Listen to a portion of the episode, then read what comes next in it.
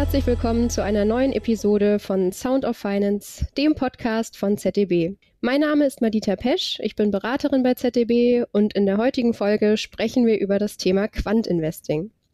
Kurz zusammengefasst bedeutet Quant-Investing oder auch quantitativer Handel, dass komplexe mathematische und statistische Modelle verwendet werden, um profitable Investitionsentscheidungen an den Finanzmärkten zu treffen. Dabei wird auf riesige Datenmengen zurückgegriffen und mit Hilfe modernster Technologien umfassende Marktanalysen erstellt. Diese Art von Handel befindet sich immer mehr auf dem Vormarsch. So werden heute an den Finanzmärkten in den USA bereits ca. 60 bis 70 Prozent über Algorithmen gehandelt und hier ist die Tendenz steigend. Genau an diesem Punkt setzt das Startup Aledius an, dessen Gründer Alexander Brehm und Benedikt Sturm heute bei uns zu Gast sind. Kernstück ihres Fintechs ist ihr eigens entwickelter Algorithmus, der mit Hilfe künstlicher Intelligenz in Wertpapiere, Devisen, digitale Währungen und Rohstoffmärkte investiert. Vor der Gründung war Alexander im Investmentbanking tätig und Benedikt hat als Datenanalyst und Softwareentwickler gearbeitet. Hallo Alexander, hallo Benedikt und herzlich willkommen bei ZDB Sound of Finance. Vielen Dank. Hallo. Vielen Dank für die Einladung. Schön, dass ihr da seid und euch die Zeit genommen habt. Starten wir also direkt mit der ersten Frage. Ich habe mich eingangs zwar an einer Definition für Quant-Investing versucht, aber ihr seid hier die Experten. Was kann man sich unter Quant-Investing vorstellen und ja, was sind die Vor- und Nachteile im Vergleich zum diskretionären Handel? Ja, danke nochmals für die Einladung. Ich würde mal den Anfang machen und versuchen, so es in drei, vier Sätzen ganz grob abzubilden. Es gibt unterschiedliche Ansätze, am Kapitalmarkt letztlich irgendwelche Vermögenswerte zu akkumulieren oder in sie zu investieren, nämlich zum Beispiel einmal den diskretionären Ansatz, der sozusagen fast das Gegenteil eines quantitativen Ansatzes äh, darstellt, bei dem es dann darum geht, dass ähm, meistens Personen, ganze Teams anhand von qualitativer Merkmale und durch sehr menschlich geprägtes Research entscheiden, wann sie wie, mit wie viel in welchen Wert, Sektor, Branche oder generell Vermögensklasse investieren.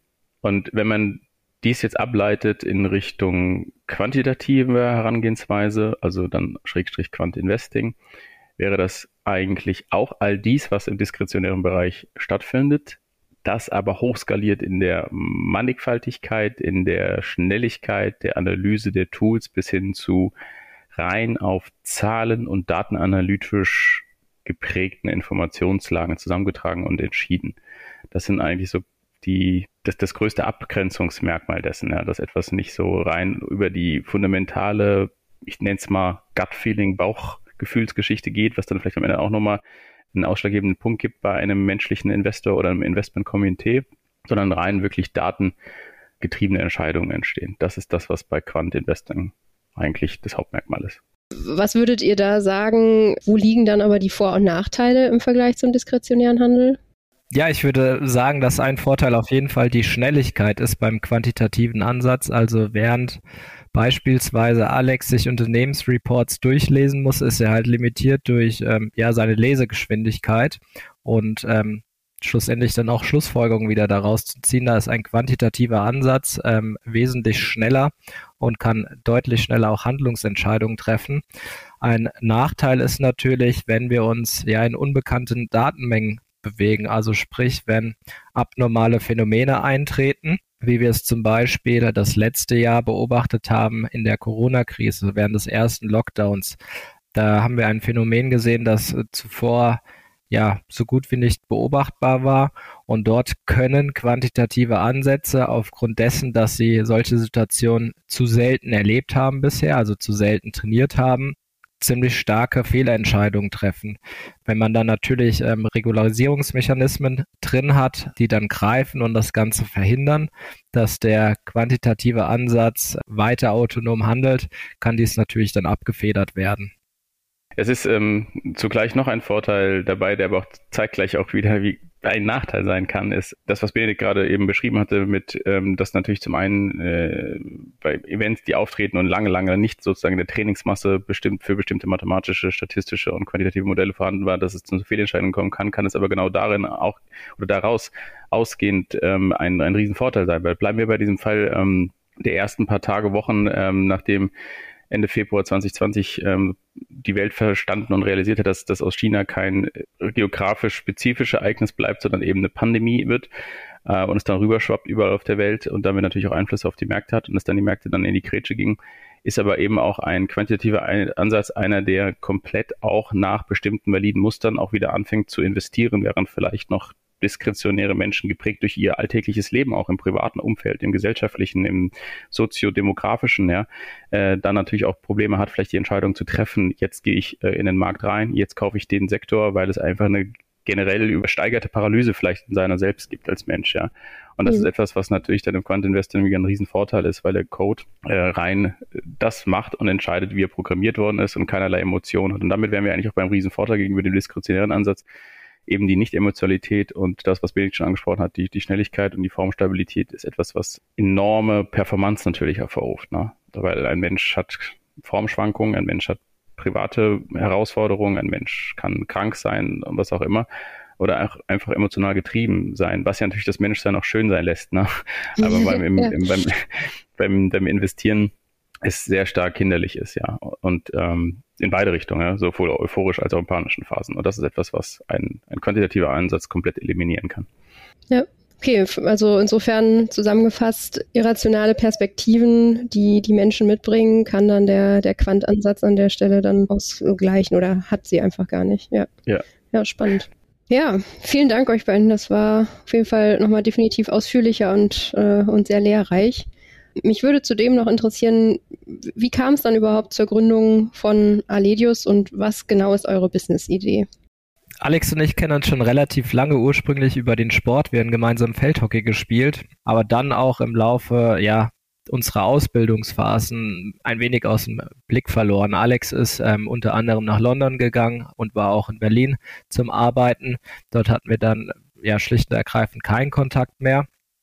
Ich habe in Frankfurt studiert, musste natürlich erstmal mein Abi machen, habe dann in Frankfurt mein Studium angefangen und dann äh, schlussendlich gegen Ende meiner Masterthesis den Kontakt wieder aufgenommen, weil es mich A interessiert hat, was Alex mittlerweile macht ähm, und B wusste ich, er macht irgendwas Richtung Finanzen, irgendwas mit Finanzen. Ähm, und ich hatte meine Masterthesis über Dünngitter-Algorithmen geschrieben, also ein Prognoseverfahren ähm, von Zeitreihen und habe dort unter anderem den Euro-US-Dollar-Wechselkurs untersucht.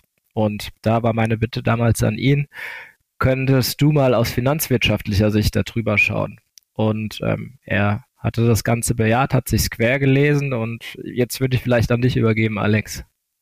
Äh, gerne. Ähm, ja, und ich hatte dann, als ich seine Masterthesis quer gelesen habe, ähm, äh, natürlich mit dem Hintergrundwissen und dem eigenen, der eigenen Erfahrung, die ich mitgebracht habe mittlerweile im, im, im, Markt, im Kapitalmarkt, sehr schnell erkannt, dass Benedikt das Potenzial hat für weitaus tiefergründige Mathematik als salopp gesagt nur Schulmathematik oder irgendwie Mathematik im rudimentären Bereich, sondern eben sagen, man kann daraus sehr gute quantitative Modelle speisen oder damit speisen und entwickeln auf dem Finanzmarkt. Und so hatte ich dann ähm, Benedikt, wann war das, Benedikt? 2017, 16, ich weiß es gar nicht mehr. 2017 habe ich meine Thesis eingereicht, ja. Genau, 2017 habe ich ihm dann ähm, eigentlich diese, die simple Frage gestellt, weißt du, was der Kapitalmarkt macht? Und dann sagte er, ja, das habe ich schon mal gehört, ich kann es mir vorstellen. Und dann fragte ich ihn, weißt du wirklich, was der Kapitalmarkt alles macht? Und dann sagt er, nein, wahrscheinlich nicht. und so und so haben wir dann angefangen, ähm, in Tag- und Nachtarbeit habe ich ihm eigentlich all das Wissen, was ich habe, also inklusive akademischem Wissen ähm, reingepumpt. Benedikt ist äh, zum Glück ein, ein Mensch mit einer sehr steilen Lernkurve, sodass er das relativ schnell drauf geschafft hat. Und wir haben angefangen dann im Jahr 2018 zusammen uns die ersten Code zu entwickeln, ja, mhm. auf den Markt. Und das war dann in, ja, in guten zweieinhalb Jahren, zwei Jahren Entwicklungsarbeit, dass sich die verschiedenen Sprachen angleichen mussten. Also er ist der Programmierer und Mathematiker. Ich bin der, der aus dem, aus dem, aus dem Handel, aus dem Trading kommt, damit sein Geld gemacht hat, aber auch Geld verloren hat. Also sprich, ich kenne sozusagen alle Facetten des diskretionären Teils. Ja. Und so mussten sich die beiden Sprachen angleichen und wir mussten einen Modus finden, der neben all dem, dass wir uns charakterlich natürlich super verstanden haben, aber auch natürlich in der Arbeit, dass es performant ist, wie wir arbeiten. Und ähm, das hat sehr, sehr gut geklappt. Und so ist dann ähm, eigentlich der Deal entstanden, dass er und wir damals einen Handschlagsdeal hatten und gesagt, okay, wenn wir etwas machen, dann machen wir 50-50. Ähm, ich versuche mit meinen Mitteln alles zu finanzieren, damit du dein Bereich hast, in dem du ähm, dich entfalten kannst und musst mit deiner, mit deinen Mitarbeitern, mit deinen Ressourcen, Software, Cloud-Kapazitäten und so weiter, um den Code dahin zu bekommen, wo wir ihn evident und auch maßgeblich benutzen können.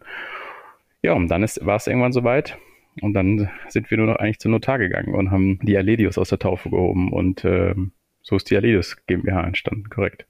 Genau, und vielleicht noch ergänzend zur, zur Business-Idee, weil du das ja auch gefragt hattest. Ja. Ähm, die ist relativ simpel. Also wir verwalten Investorengelder aktiv, long short am Kapitalmarkt, mhm. in Aktien, in ETFs, in weitere Wertpapiere noch, um ja mehr Alpha nennt man das in, im Fachjargon, also mehr Rendite zu erwirtschaften, als es ähm, der Vergleichsmarkt macht. Also bei uns ist es der globale Index und ähm, die Idee dahinter ist es, dass ähm, der Anleger bei uns schlicht und ergreifend sein Geld nicht auf dem Tagesgeldkonto liegen hat, sondern dass das Geld aktiv arbeitet.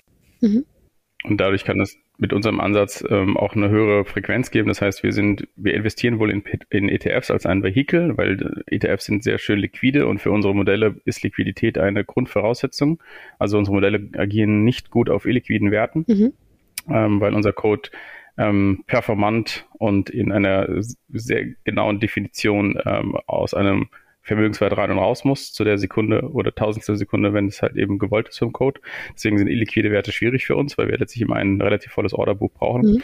sodass wir dann natürlich bei vor allen Dingen in Europa und Amerika großen Werten unterwegs sind, großen Vermögens, also hochliquiden Vermögenswerten. Das ähm, kann, das können Stocks sein, äh, Bonds und so weiter. Und auf der anderen Seite, wir, wo, obwohl wir in diese ETFs investieren, aber kein passiver ja, wie soll ich sagen, Allokations-Robo-Advisor sind. Das wird oft verwechselt, mhm. sondern es ist schon so, dass wir ähm, mehrere, mehrere hundert bis tausend Variablen im Markt in der Sekunde verarbeiten mit Millionen von Rechneroperationen und wir daraufhin dann entscheiden, ob wir in einen ETF investieren oder in eine Aktie. Wie gesagt, aufgrund von Liquidität oder Verfügbarkeit im Orderbuch. Ja, ja. Und, oder auch Preis- und Kostenstruktur. Ja, es kann günstiger sein, ETF zu handeln als den, das Wertpapier an sich, also das Underlying, also das, die, die Aktie oder so oder den, die Anleihe an sich. Mhm. Und insofern ähm, haben wir eine sehr hohe Frequenz. Mhm. Also wir sind nicht im High-Frequency-Trading zu verorten. Das ist auch eine ganz andere Regulierungsklasse, Stichwort BaFin, mhm. sondern halt aber so, dass wir trotzdem eine viel höhere Umschlagsgeschwindigkeit haben als manch größerer Publikumsfonds oder irgendwie ganz zu schweigen natürlich ein ETF an sich, der nur passiv gemanagt wird. Ja, verstehe. Ja, erstmal äh, coole Entstehungsgeschichte auch, dass sich da aus, äh, was war es, Feldhockey, äh, genau, richtig, dass. Die, die Basis war für, für so ein spannendes Startup.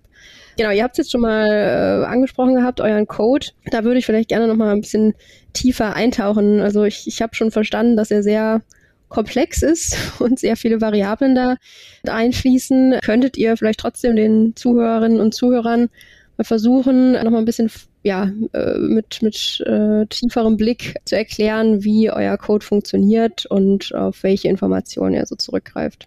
Sehr gerne. Ich würde den Anfang machen, weil das ist nämlich eigentlich auch genau so, wie Benedikt und ich angefangen haben, miteinander sprechen zu lernen. Ich habe den Anfang gemacht im Sinne von, was müssen wir überhaupt als grobe Variante reinbringen oder Variable und Benedikt würde dann vielleicht überleiten, wie es eine nächste Stufe mathematischer dann auch Sinn ergeben würde. Ja, gerne. Wir arbeiten mit sehr vielen Makrovariablen, ähm, Intermarket-Mechanismen, ähm, also mit Makrovariablen meine ich alles, was natürlich bestimmte makroökonomische Prinzipien, äh, Release-Dates, Makro-News zu tun hat, aber auch ganz normale von Einkaufsmanager-Indizes bis hin zu IFO-Indexen und so weiter weltweit aber auch zu dann alternativen Daten wie bestimmten Stromverbräuchen etc. All das, wo es auch eine evidente und, und, und aussagekräftige äh, Datenquelle gibt, die auch immer wieder anzapfbar ist und eigentlich in Echtzeit anzapfbar ist. Ansonsten haben wir ein Datenproblem mhm. irgendwann. Mhm. Markttechnik, Schrägstrich Intermarket, ähm, Technik oder Intermarktverhalten ist letztlich alles, was am Markt, was auf dem Platz passiert. Ja, also man kann sozusagen theoretisch viel darüber reden. Man kann auch viel in irgendwelchen Investmentkomitees sitzen und äh, hypothetisch überlegen, was wie XY die DCF-Methode jetzt hergibt. Aber am Ende ist es entscheidend auf dem Platz. Also sprich, was der Markt an sich macht. Das heißt, wie sind bestimmte Ströme, Kapitalflussströme, wie verhalten sich manche in, in Sektoren oder nicht manche, wie verhalten sich alle Sektoren zueinander? und dann nochmal wiederum zueinander abgeleitet, dann geografisch, also der eine Sektor in der einen Geografie, geografischen äh, Verortung, dann der andere. Also sprich, wir tracken und tracen eigentlich das Marktverhalten auf dem Platz in der Echtzeitsekunde, weil das ist am Ende, was zählt. Also man kann nicht 100 Jahre glauben, man hat theoretisch recht, aber der Markt macht 100 Jahre was anderes, da ist man dann schon auf jeden Fall relativ schnell pleite.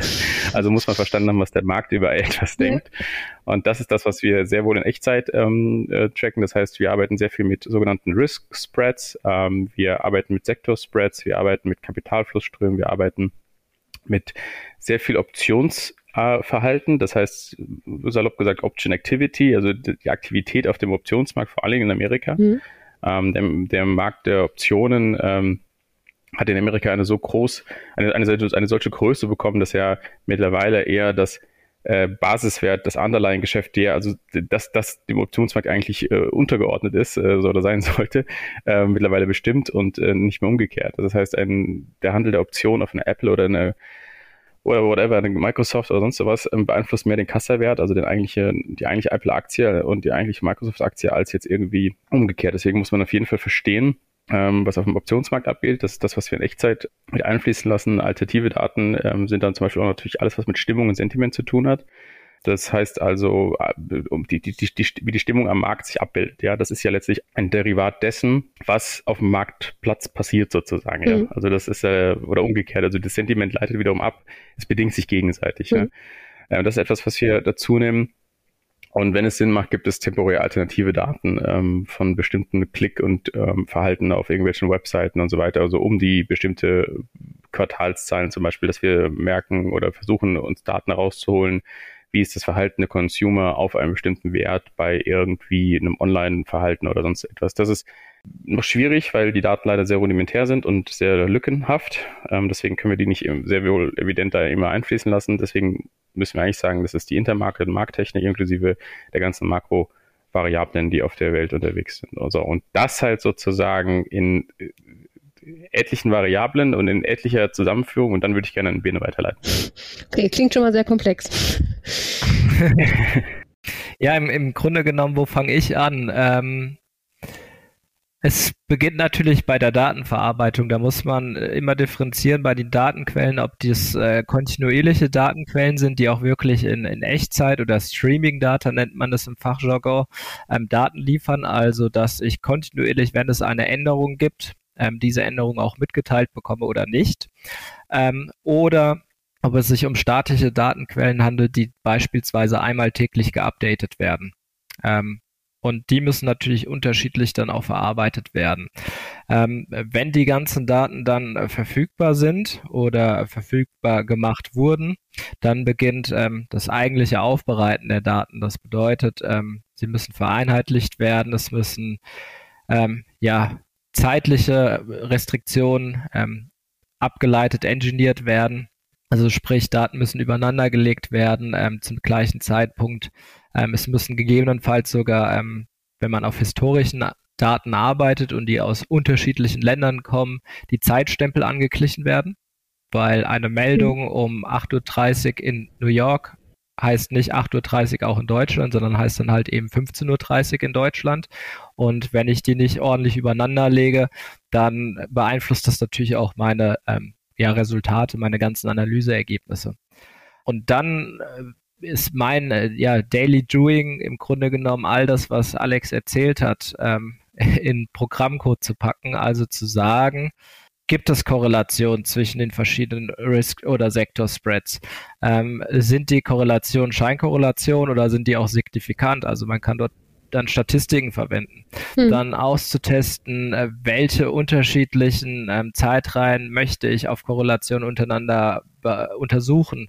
Ähm, wie kann ich die vielleicht neben einer normalen Korrelationsanalyse mit einer T-Statistik-Auswertung noch anderweitig miteinander ähm, testen? Und da kommen dann auch ähm, ja wieder weitere Schlagwörter wie KI, Machine Learning, aber auch herkömmliche Regressionen ins Spiel. Mhm. Also, dass man im Grunde genommen versucht mit seinen ganzen Inputdaten, in der Schule hat man das immer X genannt, eine Relation, F hat man die dann in der Schule genannt, also F von X ist gleich Y herzustellen und Y ist schlussendlich ganz einfach gesprochen in unserer Sprache. Ich kaufe diesen Einzeltitel oder ich kaufe ihn halt eben nicht. Und genau so auch analog dann, wenn ich ihn im Portfolio habe, ich kaufe nochmal dazu oder ich verkaufe mhm. oder ich mache halt eben nichts. Könntet ihr denn, jetzt wo ihr den gerade mal so geschildert habt, den, den Code, könnt ihr da äh, ja irgendwie eine, eine, eine, äh, wie soll ich sagen, einen Einblick geben, wie, wie gut euer Code da im Moment so performt? Ja, ähm, gemessen ähm, aus einer Mischung aus Backtesting und Live-Results ähm, seit 2016 getestet auf Benedikt, sag, sag's richtig bitte nicht, dass ich den Fachjargon verwechsel, auf evidenter Trainingsmenge? Ja, Trainingsmenge ist natürlich das, was Backtesting anbelangt und alles, was live ist, ist keine Trainingsmenge. Äh, ja, genau. genau. Sind wir bei einem Kager, also bei einem äh, 5-Jahres-Kager, knappen 5-Jahres-Kager von 28 Prozent, 28,7 Prozent. Oh. Hm. Also auf Deutsch gesagt annualisierte Rendite. Mhm.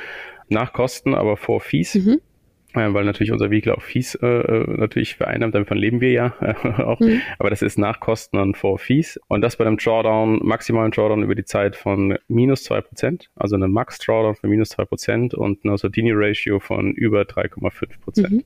Ähm, also die Sortini Ratio ist eine Ableitung der Sharp Ratio, die letztlich die Abweichung nach unten bemisst in einem Modell, also sprich ähm, wie hoch ist sozusagen jeder Euro, den wir einsetzen, in der Standardabweichung risikobehaftet gemessen am Markt. So kann man es eigentlich sagen. Mhm.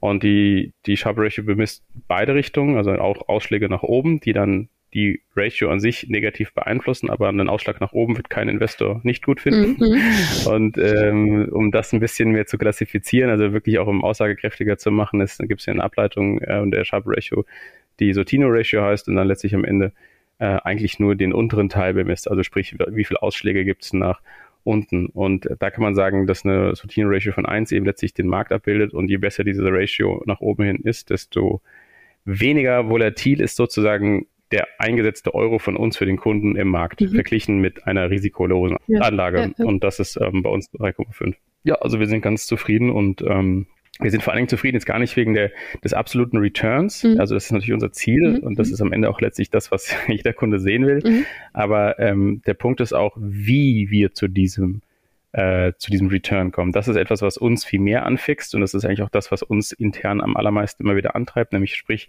vor der, vor der Risikobasis. Also wie mhm. kommen wir zu diesen 28,7 Prozent? Mhm mit sehr wenig Volatilität. Und das ist etwas, was einfach ähm, das quantitative Modell unfassbar gut beherrscht, mhm. verglichen mit dem diskretionären Ansatz. Ja, ja. Jetzt seid ihr relativ frisch am Markt. Wer ist genau eure Zielgruppe? Wen, wen sprecht ihr mit eurem Code an und äh, wie gelingt euch aktuell die Neukundengewinnung? Genau, uns gibt es noch nicht so lange. Das ist korrekt. Wir haben natürlich ähm, einen Track Record, nennt man das, der ein bisschen weiter zurückreicht, weil, naja, gut, wie auch schon bevor wir die Eintragung getätigt haben zu Beginn des Jahres, ähm, gehandelt haben.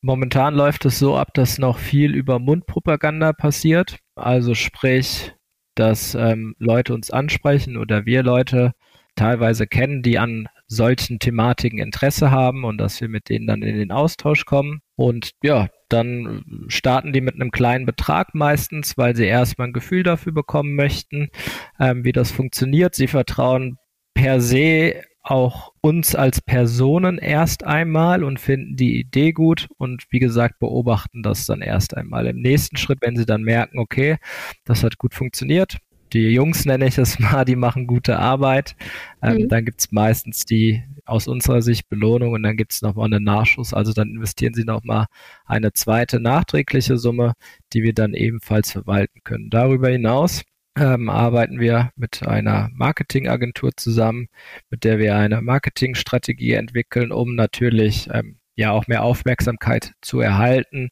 für unser ähm, Konzept, für unser Prinzip und merken da auch, dass ja insgesamt die, die Rückmeldung doch sehr positiv ist, vor allen Dingen bei jüngeren, nenne ich es mal mhm. Personen, aber mit jünger meine ich jetzt nicht Anfang 20er, sondern vielleicht unter 50, weil die natürlich mit dem ganzen Thema KI, Tech, ja. quantitativ ähm, wesentlich affiner sind als vielleicht ähm, ja der 70-jährige mhm. Unternehmer, der sein Geld mit ähm, ich weiß es nicht, der, der Herstellung von Handwerkszeug. Telefonbüchern gemacht genau, hat. Genau, exakt.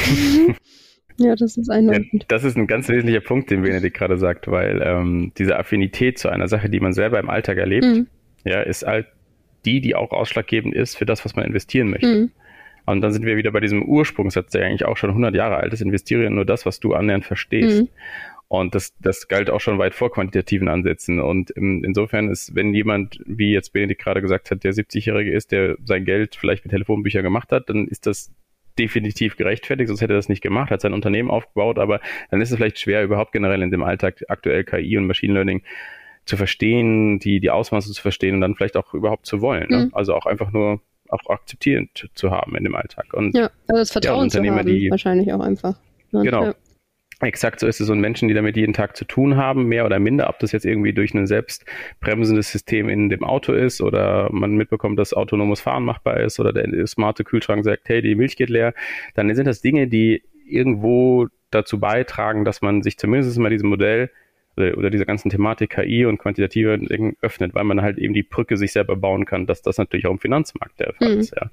Und das ist etwas, ähm, was darüber geht. Ansonsten ist noch so, möchte ich gerne noch hinzufügen, machen wir auch Veranstaltungen, jetzt im Jahr 2020 dann hoffentlich wieder bei einer entspannteren Frühjahrslage ähm, hinsichtlich Corona stattfinden können, sodass wir dann zu einem Frühstück einladen oder wir auch zum Beispiel eine Partnerschaft mit dem Fußballclub FSV Mainz 05 haben, in dem wir ähm, Möglichkeiten geben an Informationsabenden, wie du es jetzt auch zum Beispiel äh, netterweise ja für uns hier machst über den Podcast, dass man erklären kann, was ist KI, wie funktioniert KI auf dem Finanzmarkt, was ist quantitatives Investing. Ähm, es, es mag komplex klingen, aber der heilige Kral ähm, ist es jetzt auch nicht. Natürlich gibt es auch andere Dinge, aber der Punkt ist, dass man erklären kann, man kriegt einen Bezug dazu und wir möchten die Leute da ein bisschen an die Hand äh, nehmen und ihnen sagen, pass mal auf, das soll bitte keine Blackbox sein. Hm. Und das möchten wir über Art edukative Veranstaltungen machen und ähm, arbeiten da auch mit einer Uni zum Beispiel zusammen, um auch auf der ganz jungen Seite der Anfang 20-Jährigen ähm, eine gewisse Awareness und Beachtung zu bekommen. So ist das so eine Art 360-Grad-Konzept der, der, ja, der Awareness, die wir für alle schaffen wollen. Ja. Ähm, aber zu dem Thema, ähm, was ihr gerade angesprochen hattet mit dem, mit den Altersklassen, das hatte ich jetzt auch so im, im Umfeld mitbekommen, als ich gesagt habe, ich, ich mache den Podcast mit euch, ähm, mhm. dass man da auch in den verschiedenen Altersgruppen gemerkt hat, ah, okay, da ist bei den Jüngeren ein, ein größerer Zugang gegeben ja. als bei den Älteren, ja. Was wir immer ganz gut schaffen, bei den Älteren dann doch irgendwie mal ähm, jemanden zu triggern, ist, dass man einfach sagt, man ist nicht jeden Morgen, Morgen gleich drauf. Ja, entweder ist das Kind krank und man hat die Nacht sich um die Ohren hauen müssen oder man hat irgendwie eine schlechte private Meldung andererseits am Abend vorher bekommen, man geht morgen, Dienstagmorgens ins Büro, hat eigentlich neun Uhr ein wichtiges Investmentkomitee-Meeting, wenn man jetzt im diskretionären Ansatz unterwegs wäre und sagt, puh, jetzt muss ich eine Riesenentscheidung treffen, ob ich irgendwie 8,5 Millionen Ticket von dem Fonds XY äh, da in diesen Wert einbringe. Und man ist eigentlich von so vielen Dingen letztlich irgendwie dann doch abgelenkt. Natürlich gibt es dann im Komitee mehrere Leute, aber es gibt natürlich auch einen gewissen Confirmation Bias, also sprich eine wenn, wenn alle Angst paralysiert sind durch Corona, weil man jeden Tag Karl Lauterbach von morgens bis abends hört, dann hört man ihn auch nachts im Ohr, ja. Und dann denkt man sich, ach, verdammte Hacke, ähm, wollen wir jetzt wirklich einen Schritt machen und irgendwie Leisure and Travel kaufen? Er könnte ja wieder mal runtergehen. Und das ist ein gewisser Confirmation Bias, weil jeder morgens vielleicht in seiner, im Investmentkomitee mitbekommt, dass seine Kita wieder geschlossen wird und dass man nicht mehr abends essen gehen darf. Und das ist etwas, wo die KI sehr stark ist, weil die KI sagt eigentlich, ist mir bums egal, was Karl Lauterbach sagt, ich mache das, was der Markt mhm. macht und der kauft Leisure and Travel Aktien. Mhm. mhm. Ja. Ja, gut. Ähm, ich würde gerne mit euch nochmal einen Blick auf den Wettbewerb werfen. Was, was unterscheidet Aledius hier von anderen Anbietern quantitativer Strategien, beziehungsweise ist der Markt überhaupt wettbewerbsstark? In den USA auf jeden Fall. Mhm. Also in den USA sind wir sechs, sieben Jahre voraus. Ähm, also die USA sind sechs, sieben ja. Jahre voraus, wie, ja. wie, wie, fast bei vielen Themen oder allen Themen, mhm. ähm, was, was, was mit Tech zu tun hat da ist es äh, gerade so vor den Toren New Yorks, so um Connecticut herum und New Jersey ist es eigentlich sehr, sehr, sehr schwer, ähm, als junge Boutique oder als junger Hedgefonds, der quantitativ geprägt ist, ähm, große Tickets zu bekommen, außer man hat das Glück, dass jemand Senioriges eben der auf den Ansatz gut findet, so Stichwort Mentorenschaft, ne? Mhm. Ähm, das ist etwas, ähm, was machbar ist. In Europa, und das kriegen wir mit, ähm, alleine dadurch, dass wir eine Regulierung ähm, ja durchlaufen mussten mit, mit all den Prozessen und, und über Anwaltskanzlei und Schieß mich tot und Haftungszeche und so weiter, dass dieser Markt in dieser Gänze noch nicht wirklich so da ist. Mhm. Weil die BaFin sagte, ähm, hm, also genau genommen sind sie einer von acht, die jetzt bei uns registriert sind mit diesem Modell die haben sich das auch technisch alles ein bisschen tiefer angeguckt, ähm, die das so machen. Es gibt viele hybride Modelle, also sprich, natürlich kann man sich quantitative Hilfsmittel ähm, nehmen, ne? Und, mhm. um diskretionäre Entscheidungen zu mhm. treffen. Das ist alleine schon, wenn Sie ein Bloomberg-Terminal haben, ist es auch schon ein quantitativer Teil, den Sie dazu nehmen können. Ähm, aber die sozusagen die Echtzeitdatenverarbeitung mit einer automatischen Execution im Hintergrund, also sprich zum Markt an sich, kennen wir jetzt in Deutschland nicht direkt jemanden in dem gleichen, ähm, in dem gleichen Setup, heißt aber im Finanzmarkt nichts, weil der Finanzmarkt ist jetzt nicht jemand, der, wenn er einen guten Code hat, auch gerne vorne präsent sein möchte, weil wenn er einen guten Code hat, dann muss er keine Werbung machen, dann möchte er lieber im stillen Kämmerlein sein. ähm, aber es ist tatsächlich so von dem, ich sag mal so, von der ganzen Reise end-to-end, -End, äh, quantitativ Daten zu erheben, sie zu verarbeiten und dann noch wieder automatisch in, über ein Haftungsdach in den Markt zurückzuspielen, das ist sehr unique noch und relativ neu. Benedikt, wolltest du auch noch was sagen? Ja, vielleicht zum Unique Selling Point nochmal. Also es gibt sogenannte Robo-Advisor, die zählen auch schon zum automatisierten Handel, aber die kaufen schlussendlich ähm, auf festen Regeln nach. Und ähm, ja, wie das halt so mit festen Regeln ist, die haben gewisse Vor-, aber auch viele Nachteile. Und von denen differenzieren wir uns ganz deutlich, weil wir halt eben nicht wie RoboAdvisor immer wieder zu festen Schranke oder zum festen Betrag X nachkaufen würden, sondern das sehr dynamisch bestimmen. Also ähm, auch schauen, wie verhält sich der Gesamtmarkt, ist er volatil, ist er weniger volatil, wie sind die Fundflows etc. pp. Das ist äh, der, der erste Punkt.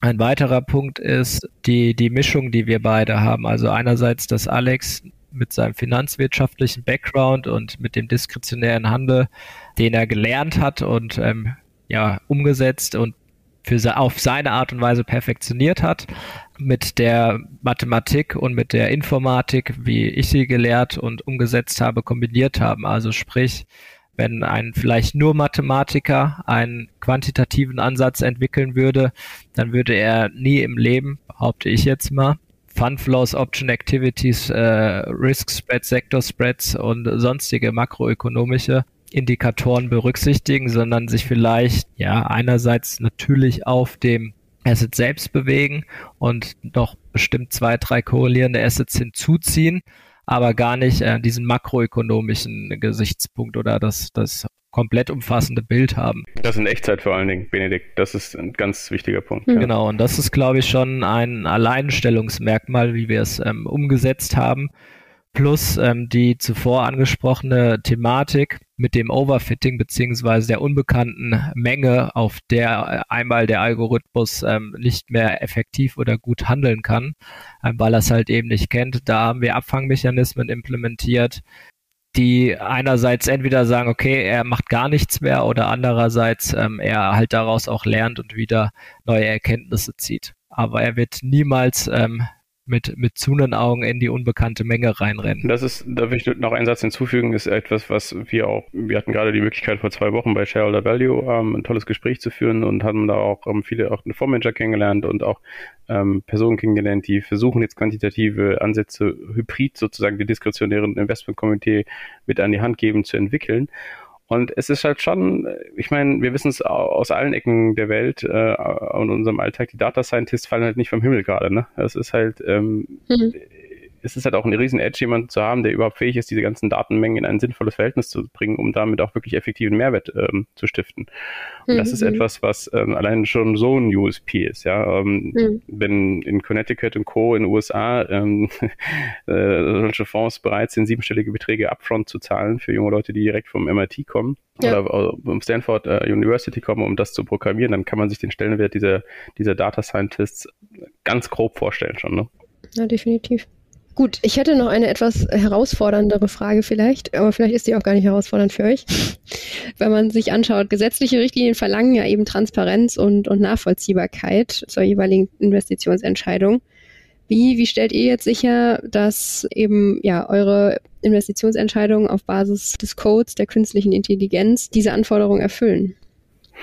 Ähm, ich mache mal hier den Anfang. Wir haben Arbeit mit dem Haftungsdach zusammen wir sind also einem Haftungsdach untergeordnet, das ähm, sich letztlich um ähm, die ganze nicht nur Redlichkeit von uns, sondern natürlich auch eben genau um diese Frage kümmern soll. Und da ist es so, dass ein Haftungsdach für diese Art und Weise, wie wir es ja auch eben sind, und ich ich beschrieb ja schon vorher, dass wir relativ neu sind mit diesem Setup, was auch die BaFin als eine Rückmeldung gegeben hat. Aber positiverweise, das muss man auch mal der BaFin ähm, attestieren, dass sie das ähm, sehr open-minded gemacht hat, gesagt hat, okay, das muss ein Haftungsdach sein, letztlich was auch versteht, was hier tut also sprich, es muss auch Coder auf deren Seite haben. Mhm. Also es kann kein Haftungsdach sein, das irgendwie ein klassisch 90 Prozent oder 98 Prozent seiner Kunden diskretionär hat, mhm. ähm, mit, weiß ich nicht, Small Cap Value und Value Driven und so weiter. Und jetzt auf einmal möchtet ihr einen, ähm, liebes Haftungsdach, jemanden unter euren Schirm nehmen, der rein Tech getrieben ist, so wie wir jetzt und so, das, das ginge nicht. Also das heißt, ähm, die BaFin sagt schon, das Haftungsdach muss ein Setup haben, in Persona, aber auch natürlich einfach ganz die ganze Expertise in der Breite in dem Unternehmen, dass es überhaupt möglich macht, uns zu kontrollieren und damit unseren Code.